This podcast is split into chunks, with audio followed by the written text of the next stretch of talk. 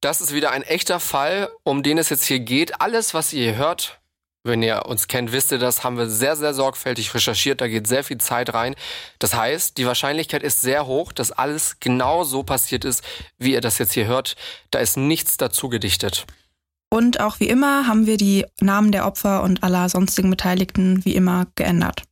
Am Ende von dieser Folge haben wir noch ein sehr, sehr spannendes Interview mit einem Menschen, der früher mal für zehn Jahre im Gefängnis saß, unter anderem auch in einem Hochsicherheitsgefängnis. Wie ist das Leben da? Wie muss man sich das vorstellen? Das ganz am Ende dieser Folge. Das Ding. Ich habe mir ein Messer mit ins Schlafzimmer genommen, weil ich mir gesagt habe, bevor meine Tochter ohne Mutter aufwächst, werde ich mich wehren. Der Verwesungsgeruch ist unverwechselbar. Also wenn man das einmal gerochen hat, erkennt man das gleich immer wieder. Also wenn man eine Tür öffnet, oder da weiß man sofort, was passiert ist. Die Anzahl der Messerstiche ist jetzt nicht ganz so ungewöhnlich, aber dass eben gleich drei Leichen auf einmal gefunden werden, ist schon nicht ganz alltäglich. Und dann mussten sie die Waffen ziehen, weil, glaube ich, auch von hinten 20 Leute noch kamen, die sie bedroht hatten. Und stand mit 10 Kollegen, 50 Personen gegenüber. Ich habe auch immer diesen furchtbar unförmigen Spurensicherungsanzug an, in dem man nicht vorteilhaft aussieht. Fünf Minuten vor dem Tod. Der Das Ding Kriminalpodcast mit Luisa und Jost. Folge 45. Der Elternhasser. Es ist der 30. April 2019, ein Dienstag. Um 20.09 Uhr geht bei der Polizei ein Notruf ein. Am Telefon meldet sich eine Frau. Nur wenige Sekunden später müssen die Menschen bei der Polizei mit anhören, wie diese Frau umgebracht wird. Es ist nicht das erste Opfer in diesem Fall. Fünf Minuten vor dem Tod, was ist da passiert? Kurze Zeit davor streiten sich die Opfer mit dem Täter. Dann geht der Täter mit einem Messer auf sein erstes Opfer los. Wie konnte es dazu kommen, zu dieser Situation? Das werden wir jetzt hier Stück für Stück freilegen. Wir haben das Jahr 2019, April. Wir sind in Weilerswierst bei Bonn. Max ist 30 Jahre alt und hat gerade einen längeren Klinikaufenthalt hinter sich, denn er ist alkoholabhängig und war im Entzug. Jetzt im April wohnt er deswegen bei seinen Eltern und macht eine Umschulung. Er soll wieder ins Arbeitsleben integriert werden. Über seine Familie wissen wir nicht viel, wir wissen aber, dass Max noch einen älteren Bruder hat, der wohnt aber nicht mehr zu Hause. Für diese Umschulung ist Max unter der Woche jetzt immer von 9 bis 13 Uhr in der Berufsschule. Hier lernt er, wie man Metalle auf verschiedene Arten bearbeitet. Max, der will jetzt nämlich eine Ausbildung im Metallgewerbe machen.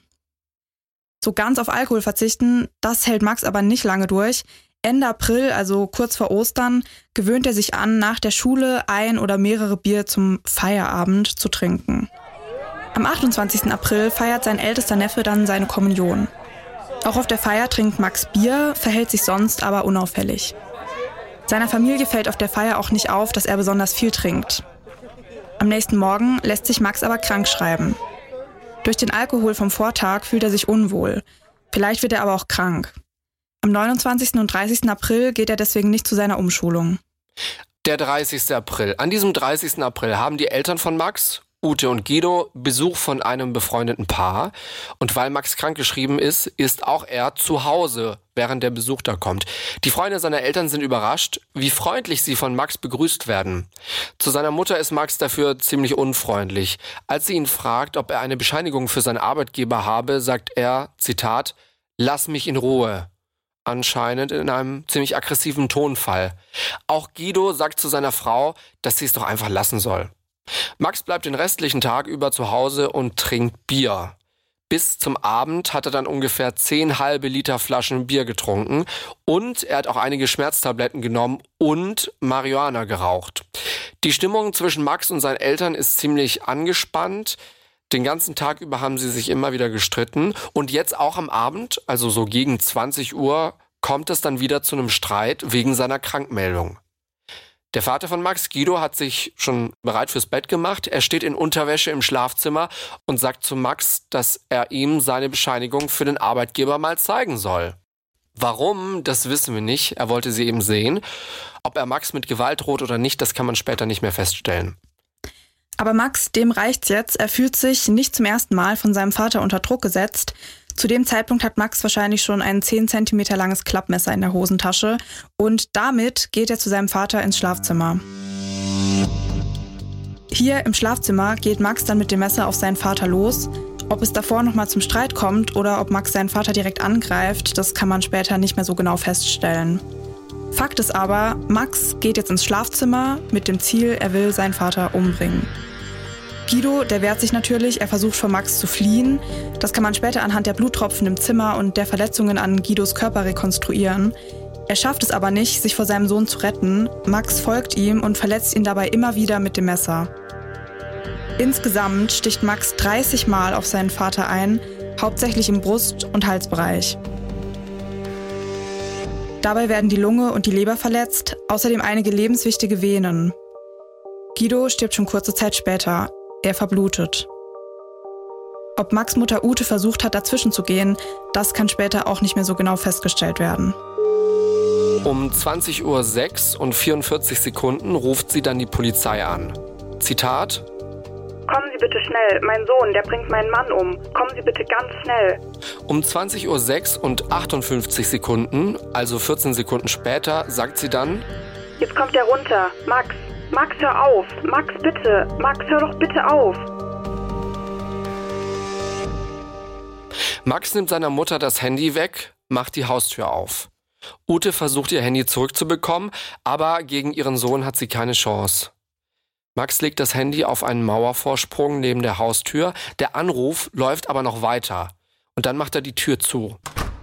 Das Ganze bekommt jetzt auch eine Zeugin, eine Nachbarin mit. Sie hat Schreie aus dem Haus gehört und sieht, wie Max dieses Handy da auf die Mauer legt. Und wegen dieser ganzen Sache wählt sie jetzt auch den Notruf. Vor Gericht wird sie später aussagen, dass sie das Gefühl hatte, dass die Frau, also Ute, das Handy zurückhaben wollte. Im Haus greift Max seine Mutter an. Auch auf sie sticht er mindestens 30 Mal ein, hauptsächlich in die Hals- und Herzregion. Er verletzt ihre Lunge und eine lebenswichtige Vene. Ute stirbt wenige Minuten später. Auch sie verblutet. Wir haben ja gerade gehört, der Anruf auf dem Handy, das vor der Tür lag, lief noch weiter und ihre Schreie sind selbst noch durch die Haustür auf dem Mitschnitt von dem Notruf zu hören. Die Schreie von Max Mutter, die hört dann auch eine Frau, die zufällig an dem Haus vorbeiläuft und auch sie ruft jetzt den Rettungsdienst. Die Leute in der Leitstelle sagen ihr, dass sie an dem Haus an der Haustür klingeln soll. Max macht dann auch tatsächlich die Tür auf und fragt die Frau, was sie will. Wie er es dann geschafft hat, die Frau abzuwimmeln, das wissen wir jetzt nicht genau. Aber auf jeden Fall macht er dann die Tür wieder zu. Er geht wieder in sein Zimmer nach diesem Gespräch und steckt das Messer in die Hosentasche. Er putzt das Messer nicht ab und wäscht auch seine Hände nicht. Kurze Zeit später kommt dann auch die Polizei, die Kommissarin und der Oberkommissar. Die kommen über den Wintergarten ins Haus. Hier trennen sie sich dann kurz. Die Kommissarin findet nämlich Waffen im, Hinter im Wintergarten und die will sie sich jetzt genauer anschauen. Bei genauerem Hinsehen stellt sie dann aber fest, dass es bloß Softwarewaffen sind. Ihr Kollege, der macht in der Zwischenzeit dem Rettungsdienst die Tür auf. Der kümmert sich dann auch direkt um Ute. Die liegt zu dem Zeitpunkt leblos auf dem Boden im Eingangsbereich.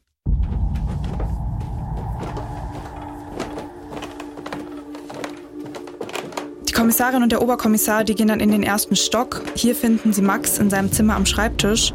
Er murmelt irgendwas vor sich hin, was die beiden aber nicht verstehen. Mit leicht erhobenen und blutverschmierten Händen geht Max dann auf die Polizisten zu.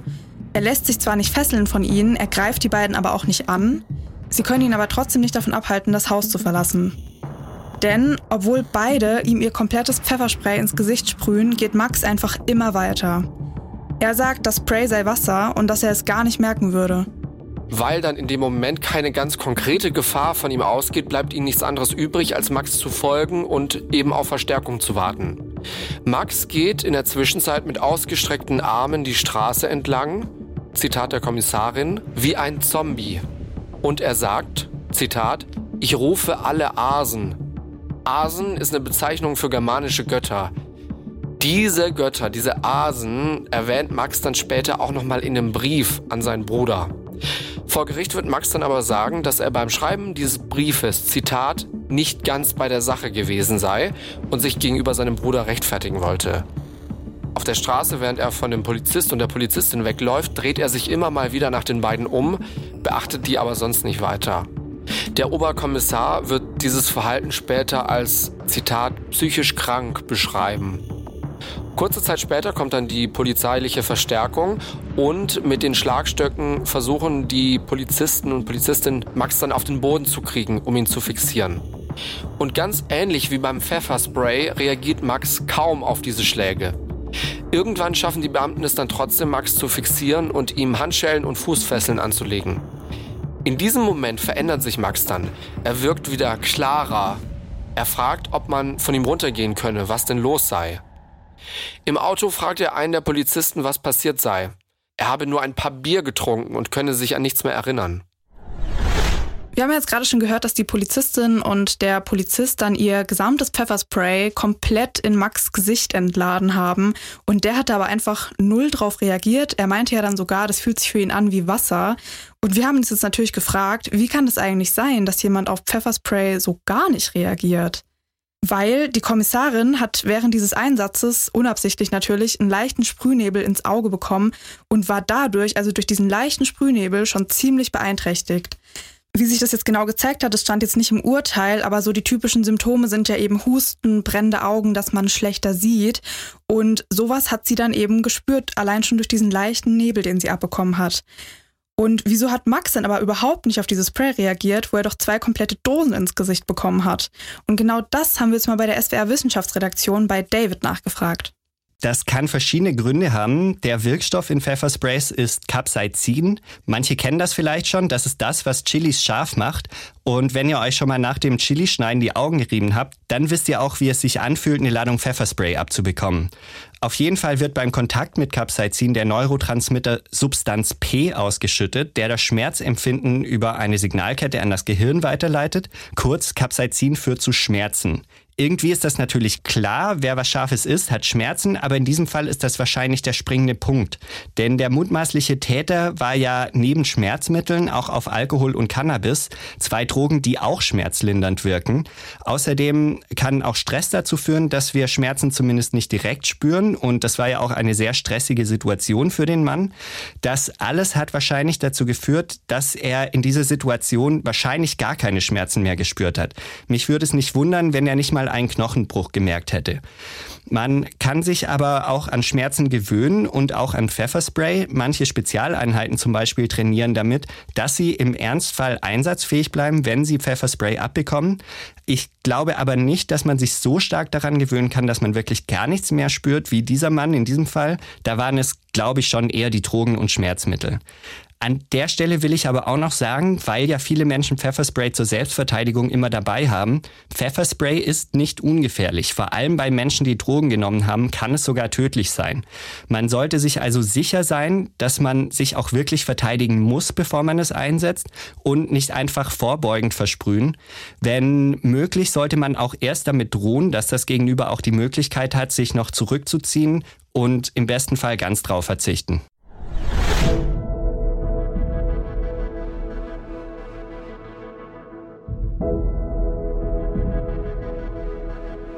Wieder zurück zum Fall. Es kommt dann zum Prozess vom Landgericht Bonn. Vor Gericht erklärt die rechtsmedizinische Sachverständige, wie viel Alkohol Max zur Tatzeit im Blut gehabt haben muss. Nämlich 1,91 Promille. Das Gericht sagt dazu, dass Max durch seinen Alkohol- und Drogenkonsum zwar enthemmt, seine Einsichts- und Steuerungsfähigkeit aber nicht beeinträchtigt war. Damit ist Max voll schuldfähig.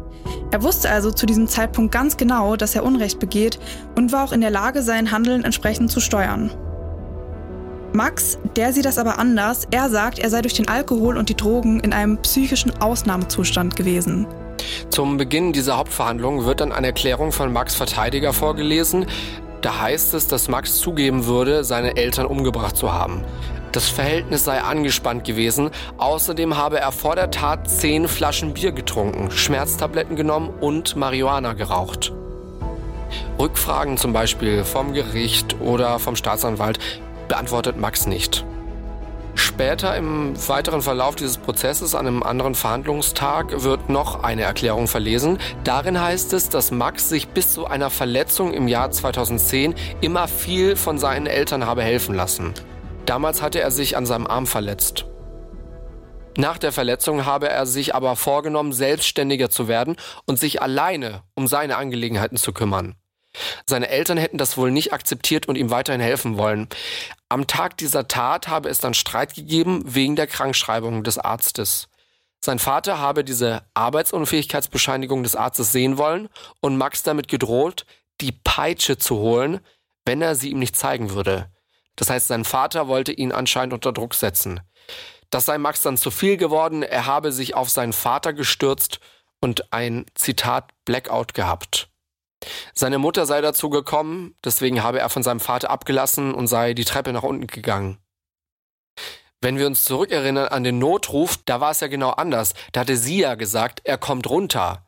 Seine Mutter sei ihm aber nachgelaufen, steht in dieser Erklärung und habe ihn daran gehindert, das Haus zu verlassen. Aus Panik und weil er sich eingeschlossen gefühlt habe, habe er dann auf sie eingestochen. Aber seine Eltern habe er gar nicht töten wollen.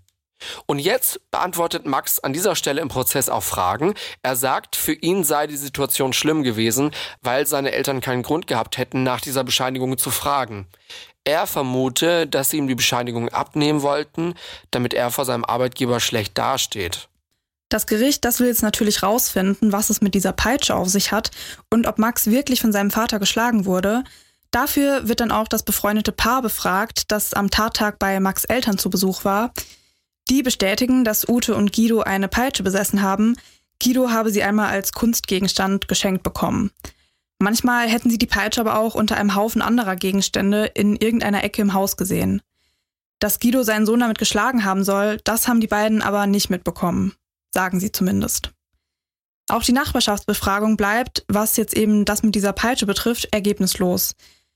Und das Gericht, das ist sich jetzt eben unsicher weil Guido, der war schmaler als Max und hat zusätzlich noch Rückenprobleme gehabt. Er war seinem Sohn dementsprechend körperlich auf jeden Fall unterlegen.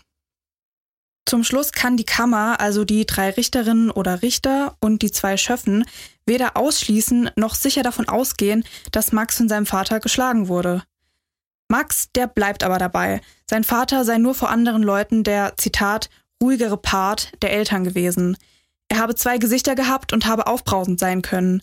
Er habe ihm häufig mit Gewalt gedroht und ihn mit der Peitsche geschlagen. Zuletzt nur wenige Wochen vor der Tat. Seine Mutter habe das befürwortet. Er habe sich nie gegen die Übergriffe gewehrt und auch kein Geld gehabt, um auszuziehen. Sein Verteidiger sagt dazu noch, dass es einen besonders schlimmen Vorfall gebe, über den Max aber nicht sprechen könne, da er ihn traumatisiert habe. In diesem Vorfall sehe Max auch den Grund für die Tat. Während des Prozesses wird Max dann auch zu den konkreten Tatumständen befragt. Aber Max sagt, er könne sich an Einzelheiten nicht genau erinnern. Wir erinnern uns, er hat ja auch gerade von einem Blackout noch gesprochen gehabt. Er wisse nur noch, dass seine Mutter irgendwann daneben gestanden und ihn weggezogen habe. Er sei dann an ihr vorbeigegangen. Ob sie da schon die Polizei gerufen habe, wisse er nicht mehr. Er könne sich auch nicht daran erinnern, ihr Handy draußen abgelegt zu haben. Er wisse aber noch, dass seine Mutter ihn angeschrien habe, dass er hier bleiben soll. In einer anderen Gerichtssitzung wird dann im Prozess gesagt, dass es theoretisch auch möglich wäre, dass Max eine Verurteilung wegen Mordes bekommen könnte. Wir erinnern uns, es gibt ja diese Mordmerkmale. Eins davon ist Heimtücke und das bedeutet, dass man, also das Gericht davon ausgeht, dass Max zumindest bei der Tötung seines Vaters bewusst dessen Arg und Wehrlosigkeit ausgenutzt hat. Wenn das Gericht dieses Mordmerkmal als erwiesen ansieht, dann könnte er für Mord verurteilt werden. So, wir wissen jetzt aber nicht genau, hat das das Gericht gesagt, hat das die Staatsanwaltschaft gesagt, wer hat das sozusagen eingebracht, diesen Hinweis, dass Max ja auch theoretisch für Mord verurteilt werden könnte, was natürlich dann eine höhere Strafe ist, als wenn er für einen Totschlag verurteilt wird.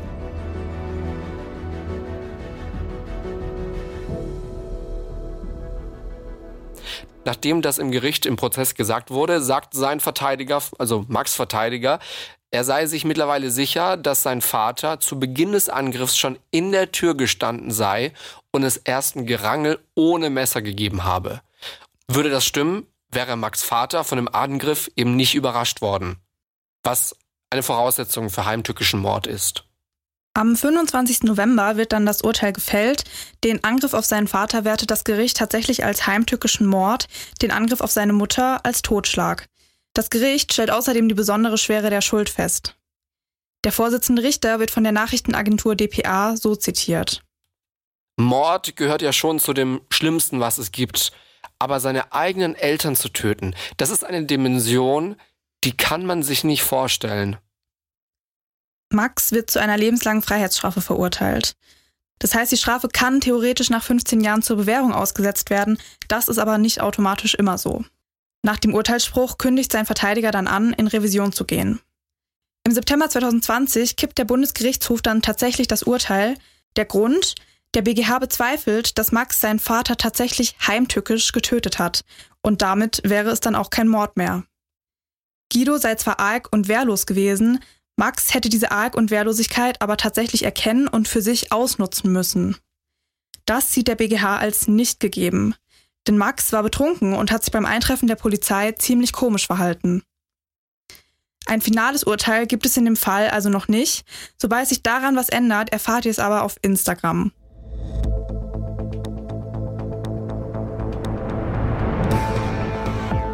Gleich gibt es das Interview, das angekündigte Interview mit dem Ex-Häftling Maximilian Pollux. Den kennt ihr vielleicht auch vom SWR3 Podcast. Wir haben ihn unter anderem gefragt, wie ist denn das eigentlich, wenn man inhaftiert ist? Bei ihm waren es ungefähr zehn Jahre. Wie ist das dann mit Geschlechtsverkehr? Jetzt gibt's aber erstmal unsere Nachbesprechung. Die wir uns kennen, die kennen auch die Nachbesprechung schon. Da reden wir einfach nochmal über den Fall und sagen, wie wir das alles so empfunden haben. Und wir hangeln uns dabei meistens an verschiedenen Karteikarten entlang so auch heute. Und deswegen würde ich vorschlagen, wir starten direkt mit der ersten Karteikarte. Das Opfer, der Täter. Kurz noch dazu gesagt, das ist jetzt unsere private Meinung, äh, um die es hier geht, also was unser privater Eindruck war.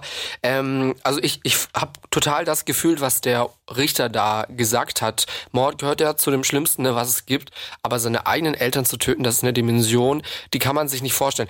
Hast du manchmal auch so Tagträume oder so, dass du denkst, okay, wie wäre es jetzt das Leben, wenn deine Mutter tot wäre oder dein Vater? Und dann merke ich immer, wie sehr ich meine Eltern brauche und ähm, wie sehr ich, äh, was sie mir bedeuten. Ähm, na, hm, hm.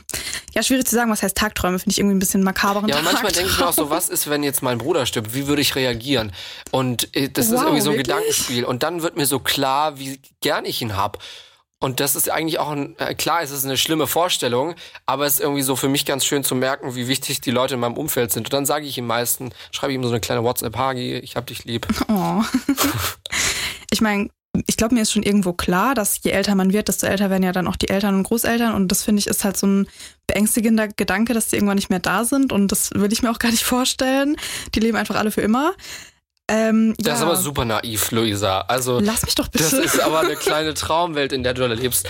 Nee, aber weißt du, ich, ich, das ist ja nochmal was anderes, wenn so deine Eltern eines natürlichen Todes sterben, so weil sie alt und schwach sind oder weißt du, mit 86 oder so. Mhm. Aber wir reden ja hier von Eltern, die noch im in der Blüte des Lebens sind, so, so habe ich das jetzt aus diesem Urteil rausgelesen, die ja, ich glaube, wir waren Anfang 60. ihrem eigenen Sohn umgebracht wurden. Ja, das Was ist halt auch einfach so eine andere Dimension. Weil wir reden jetzt gerade so drüber, oh mein Gott, was mache ich, wenn jetzt irgendwie mein Familie einen Autounfall hat oder mhm. wenn die mhm. krank werden oder an sich, wenn die sterben und dann würde es uns schlecht gehen. Aber das ist ja so eine komplett andere Situation, weil er hat sie halt einfach umgebracht. Mhm. So, also, ne?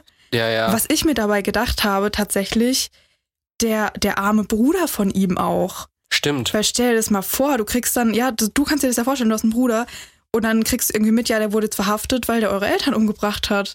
Oh Gott. Also wie schlimm einfach. Was mich da auch nochmal interessiert hätte, also unabhängig davon, dass es natürlich für den Bruder, also da wird der, wird der, der Erdboden weggerissen, aber wir haben auch mal gehört, das war in Folge 39 dieses Podcasts, haben wir von einem forensischen Psychiater gehört, dass ganz viele Täter auch durch ihre eigene Tat traumatisiert werden. So, und jetzt wurde äh, der ja zwar erstmal ne, für, für Mord verurteilt, dann doch nicht für Mord. Ähm, aber mich hätte mal interessiert, wurde der traumatisiert durch seine eigene Tat, dass er irgendwann aufgewacht ist eines Tages und gedacht hat, ey, ich habe meine Eltern umgebracht. Die sind der Grund, warum ich lebe. Die habe ich einfach ihres restlichen Lebens beraubt.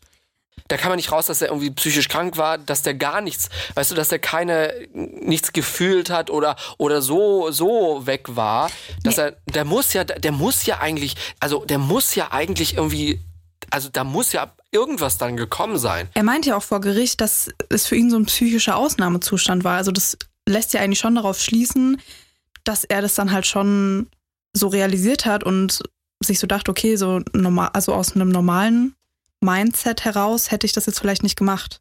Ich will mir das gar nicht vorstellen, ey. Das ist einfach nur furchtbar.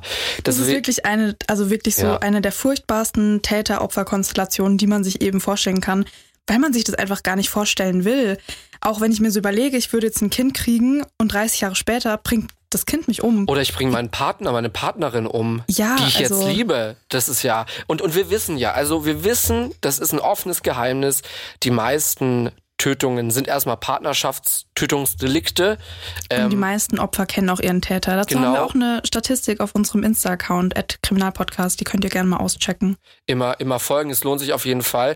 Auch wenn das so immer in diesen ganzen Krimis ist, es sind die seltensten Fälle, dass sowas vorkommt, super selten. Ja, auch so Serienmörder, was wir ja auch schon einen Fall drüber hatten, aber sowas ist ja tatsächlich auch super, super selten, weil die meisten sind ja dann doch irgendwie aus einem Streit raus, aus verletzten Gefühlen raus, aus Eifersucht raus, aus ganz, ganz vielen Gründen raus. Deswegen, ja. Wir leben eigentlich schon in einer wirklich sicheren Gesellschaft, muss man einfach nochmal so sagen. Ja, in Deutschland auf jeden Fall, ja. Tatort. Eine Sache, die in diesem Podcast auch immer wieder mal vorkommt, wir haben auch schon über psychische Belastungen äh, von Polizisten, Polizistinnen gesprochen. Tatort, das war, also du kommst da als Polizeistreife an diesen Tatort. Das ist wahrscheinlich ein relativ unscheinbares Haus gewesen, Familienhaus. Dann gehst du dahin, du hast da zwei sterbende Menschen oder die waren zu dem Zeitpunkt auch schon tot und ein Täter, der dich jetzt auch nicht angreift. Ich finde das auch eine ganz, ganz komische Situation, wenn ich mir da so vorstelle, ich gehe da jetzt hin und dann lade ich dem so meinen Pfefferspray ins Gesicht. Und der und, reagiert einfach nicht. Ja, und der geht dann einfach und also diese absurde Vorstellung irgendwie, dass der dann wie, wie so ein Zombie da durch diese Straße gelaufen ist und die Polizisten, die konnten ja nichts anderes tun, als ihm einfach hinterher zu laufen. Weil sie waren halt nur zu zweit und sie haben ja gemerkt, das wird nichts. Also, das stelle ich mir halt auch super unheimlich vor. Und die meinten ja dann auch, also auf, auf sie hat der halt total psychisch krank gewirkt und echt wie so ein Zombie. Mhm. Also das stelle ich mir auch nicht so eine einfache Situation vor tatsächlich. Aber jetzt, ich meine, das ist jetzt eine Ferndiagnose. Das ist ne, immer schwierig. Wir waren nicht dabei.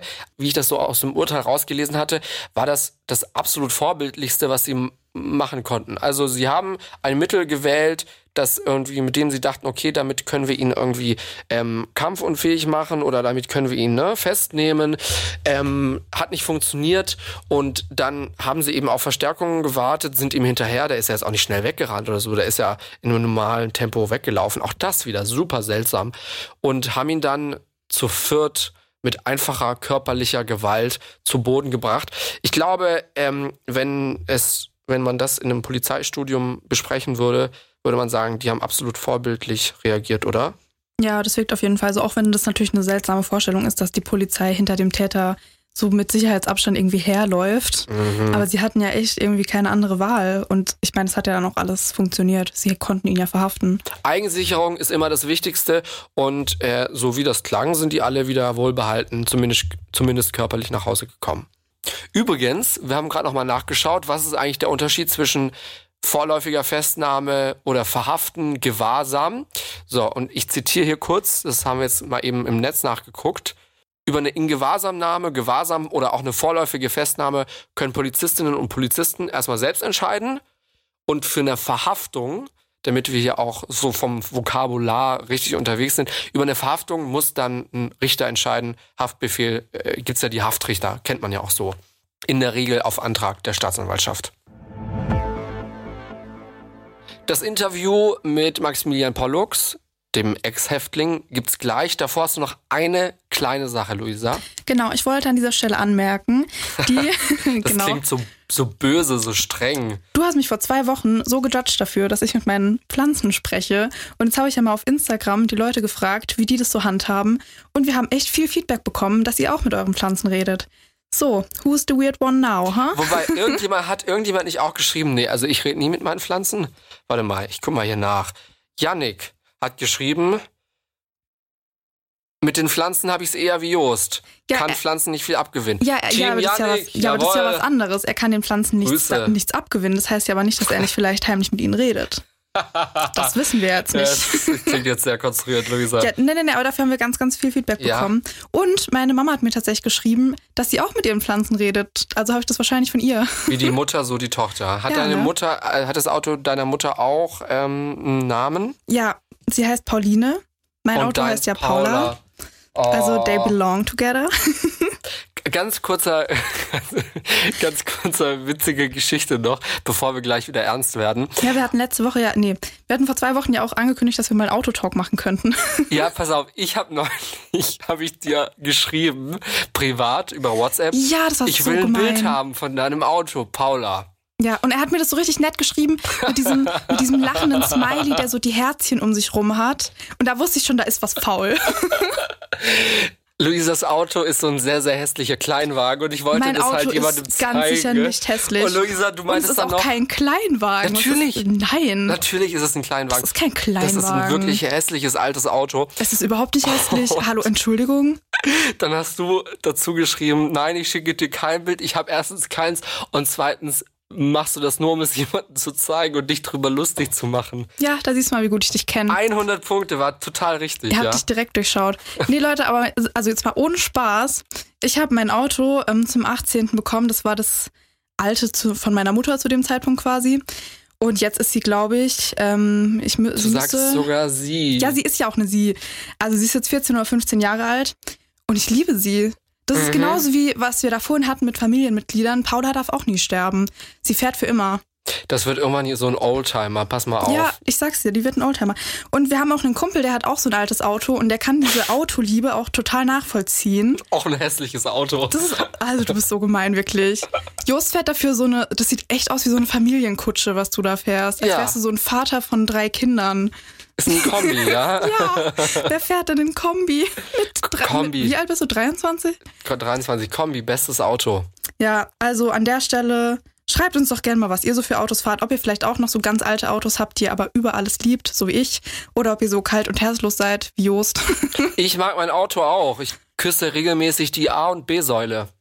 Was? Was ja. soll denn das sein? Ja, genau. So, das lassen wir jetzt einfach stehen. Äh, wir kommen jetzt zu dem sehr, sehr spannenden Teil, den wir noch aufgehoben haben für euch. Maximilian Pollux war sehr, sehr lange im Gefängnis, fast zehn Jahre.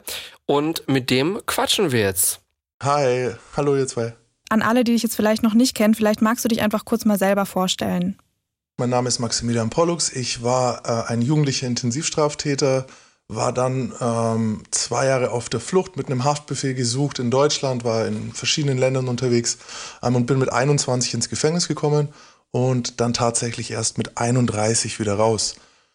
Und das ist nun über sechs Jahre her. Und in den sechs Jahren habe ich ähm, ja, mein Leben gedreht, ist kein Vergleich mehr zu davor, und habe einen gemeinnützigen Verein gegründet, die Sichtweisen, mit dem ich eben Jugendarbeit ähm, in ganz Deutschland mache. Ich besuche Schulen, Jugendhäuser, Wohngruppen. Seit einem Jahr bin ich ungefähr jetzt YouTuber, keine Ahnung, wie ich dazu gekommen bin. Und seit neuestem mache ich einen Podcast beim SWR 3, der Gangster, der Junkie und die Hure. Wenn wir jetzt noch mal ganz dezidiert uns anschauen, warum, was war der Grund genau, dass du mit 21 ins Gefängnis gekommen bist? Oh, ich glaube, da reicht die Sendezeit nicht. Also es sind äh, eine Menge verschiedene Anklagepunkte, ein, ein, ein buntes Potpourri an, an illegaler Taten, also von Drogenhandel über Waffenhandel äh, bis Raub und Körperverletzung ist da eine Menge dabei. Du hast es gerade schon angesprochen, du warst insgesamt fast zehn Jahre im Gefängnis. Unsere Hörerinnen und Hörer können sich unter so einem Gefängnisalltag wahrscheinlich eher weniger vorstellen. Kannst du das vielleicht mal beispielhaft beschreiben? Ähm, gut, ihr seid nun mal eingesperrt, also die, äh, ihr dürft nicht hingehen, wo ihr wollt, sondern ihr befindet euch in der Zelle. Ähm, dann kommt es immer ein bisschen darauf an, was für einem Gefängnis ihr seid. Ist es ein Hochsicherheitsgefängnis? Ist es ein Jugendgefängnis? Seid ihr in einem Einzelhaftraum untergebracht oder ist man in einem Gruppen, Gruppensaal vielleicht sogar? Also ich war das erste Jahr, war ich zum Beispiel mit sechs Leuten, ähm, insgesamt sechs Leute in einer Zelle. Das ist natürlich ein ganz anderer Alltag als äh, wenn man alleine ist.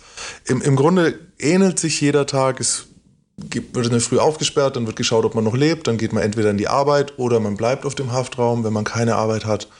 Und einmal am Tag darf man in den Hof für eine Stunde. Und je nach Anstalt, und das ist wirklich, kann man nicht verallgemeinern, es ist je nach Anstalt unterschiedlich, wie viel Freizeitangebote oder Therapieangebote es gibt. Wie müssen wir uns das vorstellen, als du dann ins Gefängnis gekommen bist? Wie hat sich denn das angefühlt, so von einem Tag auf den nächsten? ich weiß, die meisten Leute haben so dieses, der, der, der First 24 Hours und so, das sind die schlimmsten. Ähm, das war bei mir jetzt nicht so. Ich kam äh, aus einer, einer viel schlimmeren Situation. Also ich kam, war mit dem Haftbefehl, wie gesagt, zwei Jahre fast auf Flucht, wurde gesucht überall. Ich hatte ein ganz, ganz fürchterliches Leben. Ähm, und für mich war die Haft äh, nicht so schockierend, sondern es war eher die logische Konsequenz von dem, was davor kam. Aber wie bist du damit klargekommen mit diesem Eingesperrtsein? Ich selber bin damit ganz gut klargekommen. Also das ist auch wieder individuell. Man muss dazu sagen, für mein damaliges Mindset, also ich wollte immer ein Krimineller sein. Ich, ich wollte, äh, weiß ich nicht, ich fand ich hätte es cool gefunden, auf, in Alcatraz gesessen zu haben. So. Ich war wirklich äh, äh so in dieser Schiene gefangen, dass das Eingesperrtsein für mich eher war wie vielleicht für jemand anderen, wenn er eine Ausbildung machen muss. So, ne, da hat man nicht unbedingt Lust drauf, aber man zieht es eben durch. Dein Mindset, wie hat sich das denn geändert? Weil du meintest ja selber, du hast dich so um 180 Grad gewandelt. Und würdest du sagen, das Gefängnis hat dir dabei geholfen? Oder hat dich das Gefängnis eher abgeschreckt, dass du danach gesagt hast, okay, diese zehn Jahre, ich will mich ändern? Also äh, geändert hat sich das Mindset hin dahingehend, dass ich eben äh, kein Krimineller mehr sein will. Ich möchte nicht mehr ich war, ich war ein Raubtierkapitalist. Ne? Mir war ganz egal, wie ich mein Geld verdiene ähm, oder ob da jemand dafür leidet oder und heute zählen für mich eben Begriffe wie Nachhaltigkeit und, und es interessiert mich eigentlich herzlich wenig, wie viel Geld ich am Ende des Monats auf dem Konto habe, sondern es geht mir eher darum, äh, wie gut ich mich damit fühle, was ich tue. Das, das, zweite war die Frage, ob, ob, ob, das Gefängnis mir dabei geholfen hat. Ich würde sagen, ähm, das Einzige, was das Gefängnis für mich getan hat, ist, es hat mich älter werden lassen. Also das Alter hat de definitiv geholfen. Ich bin ähm, viel weniger äh, impulsiv, als ich es mit 18, 19, 20 war.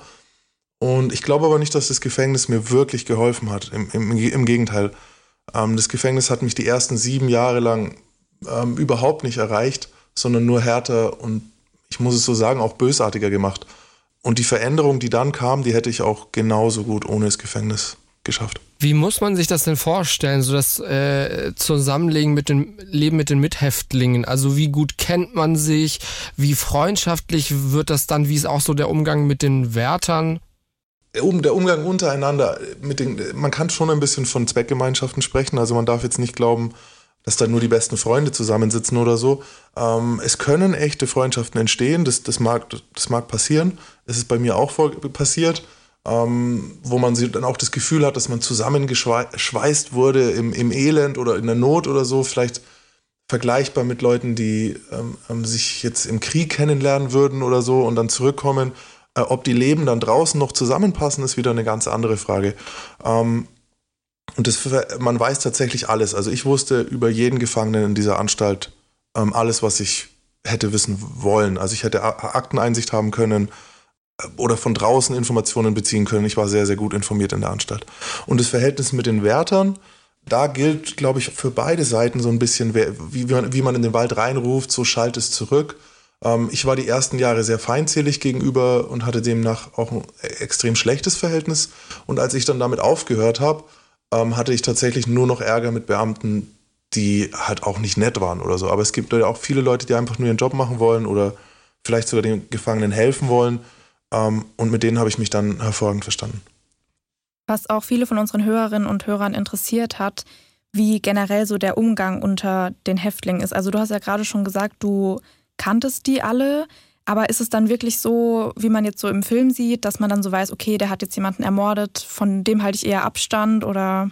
Naja, ähm, wenn jemand jemanden ermordet hat, ist es noch kein Grund, von ihm Abstand zu halten, sondern da ist die Frage, wen hat er ermordet. Im Gefängnis ist tatsächlich, ähm, wird mit vielerlei Maß gemessen und wenn jetzt jemand, äh, weiß ich nicht, seinen ehemaligen Geschäftspartner ähm, erschlagen hat, dann wird er anders wahrgenommen, als wenn jemand eine fremde Frau auf der Straße ermordet hat oder ein Rentner-Ehepaar überfallen hat oder sowas. Das sind Leute, die, die, von denen ich großen Abstand gehalten habe. Auch Sexualstraftäter an sich hatte ich überhaupt nicht in meinem Umfeld. Ja, heute wundere ich mich schon manchmal auch, wie man diese Klassifizierung so, so, so scharf ziehen konnte, wo die, wo die Trennlinie ist. Ähm, ich weiß aber auch für mich heute, zum Beispiel, ich arbeite heute auch nicht mit Sexualstraftätern zusammen. Also ich arbeite mit jugendlichen Gewalttätern, äh, ich bin Anti-Gewalttrainer, aber ich kann nicht mit jugendlichen Sexualstraftätern arbeiten. Das ist einfach was, was über mein, ja, über meine, über die Kapazität geht, die ich emotional habe. Und ich muss ja auch Verständnis aufbringen für die Jugendlichen, mit denen ich arbeite. Und ich habe eben dafür kein Verständnis und mache das deswegen nicht. Eine interessante Frage auch von einer Hörerin bekommen. Und zwar, wie es nach dem Gefängnis für dich weitergegangen ist. Also hast du an einem Resozialisierungsprogramm teilgenommen oder warst du erstmal so auf dich allein gestellt?